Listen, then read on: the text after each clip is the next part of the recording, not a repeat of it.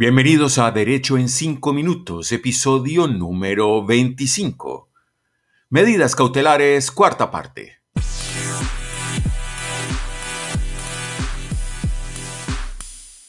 Soy Edgar Humberto Campos y desde Cali, Colombia, les doy la bienvenida a este su podcast semanal para que hablemos acerca del derecho.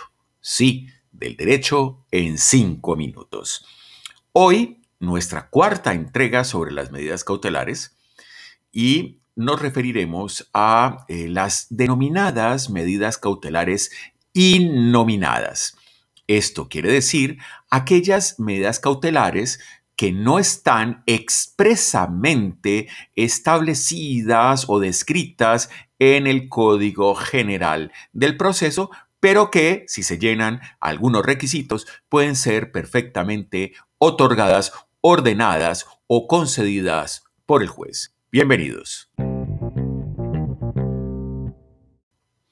El artículo 590, numeral 1, literal C, del Código General del Proceso, hace mención a aquellas medidas eh, en procesos declarativos que no están previamente mm, descritas por el legislador en los textos legales.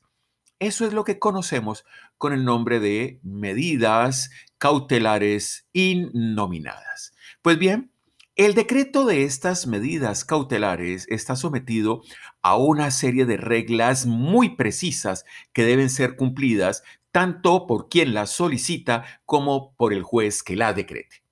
Lo primero es que estas medidas solo pueden ser decretadas sí o sí a través de solicitud de parte. Esto significa que debe existir o en el escrito de demanda o de su reforma o de la subsanación o en un escrito eh, posterior una solicitud expresa para el decreto de la medida. No es una medida oficiosa. Sin embargo, vamos a ver un poco más adelante que se puede solicitar una medida y el juez considerar que no es necesaria o que es más gravosa y sustituirla por otra. Sin embargo, siempre debe haber una intención de aquel que demande el decreto de la medida. El segundo aspecto importante a destacar es que la medida debe ser razonable en función de los límites o los fines de la cautela. Ese tema de la razonabilidad es bastante subjetivo, porque para mí puede ser razonable solicitar un embargo, como puede ser no razonable el solicitar la misma medida.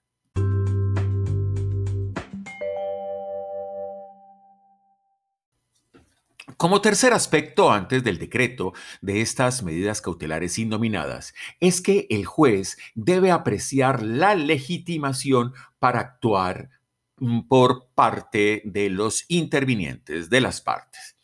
Esto quiere decir que el juez debe verificar si quien demanda la medida cautelar está legitimado, esto es, autorizado legalmente por la ley para hacer tal petición. Como cuarto punto, debe analizarse la existencia de amenaza o vulneración del derecho.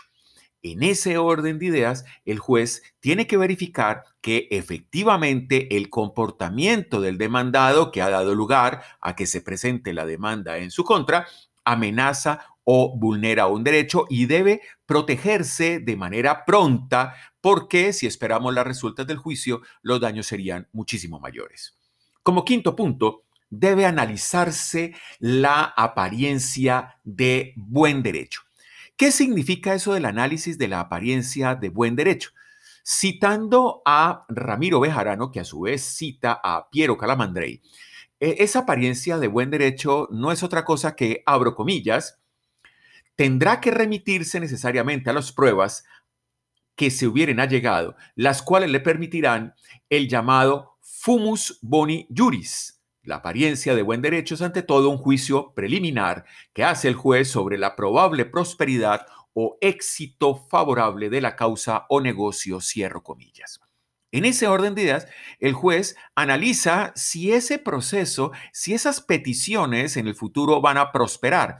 Eso no significa que el juez haga un prejuicio sino que por el contrario, él ve que con lo que le han mostrado hasta ese momento, pues o el demandante tiene la razón en sus pedimentos o no la tiene.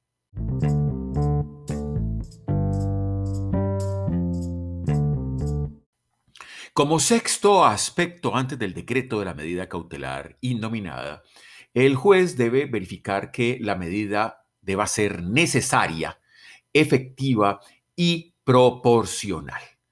Para ello debe responder dentro de su análisis a la siguiente pregunta.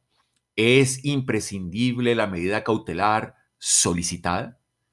Porque dependiendo de la respuesta que el juez se dé a esa pregunta, puede determinar la prosperidad de la medida o la negación de la medida o incluso la modificación de la medida. Porque mm, a lo mejor esa medida no cumple con la finalidad de proteger o de prevenir un eh, hecho eh, dañoso. En ese orden de ideas, el juez debe verificar si la medida es arbitraria, si la medida es desproporcionada, etc. Y para finalizar, la norma del artículo 590, recuérdenlo, literal 1, o perdón, numeral 1, literal C, que hace mención a las medidas cautelares innominadas, establece que el demandante debe prestar caución previa equivalente al 20% del valor de las pretensiones de la demanda. Este ha sido el episodio número 25 de Derecho en 5 minutos, la cita semanal con el derecho a través de esta plataforma Spotify, completamente gratis. La próxima semana, un nuevo tema ya hemos destinado un mes exactamente para hablar de las medidas cautelares, cuatro episodios, lo que nos habla de la importancia de las mismas al interior de los procesos. Así que hasta la próxima semana, amigos. Soy Edgar Humberto Campos desde Cali, Colombia.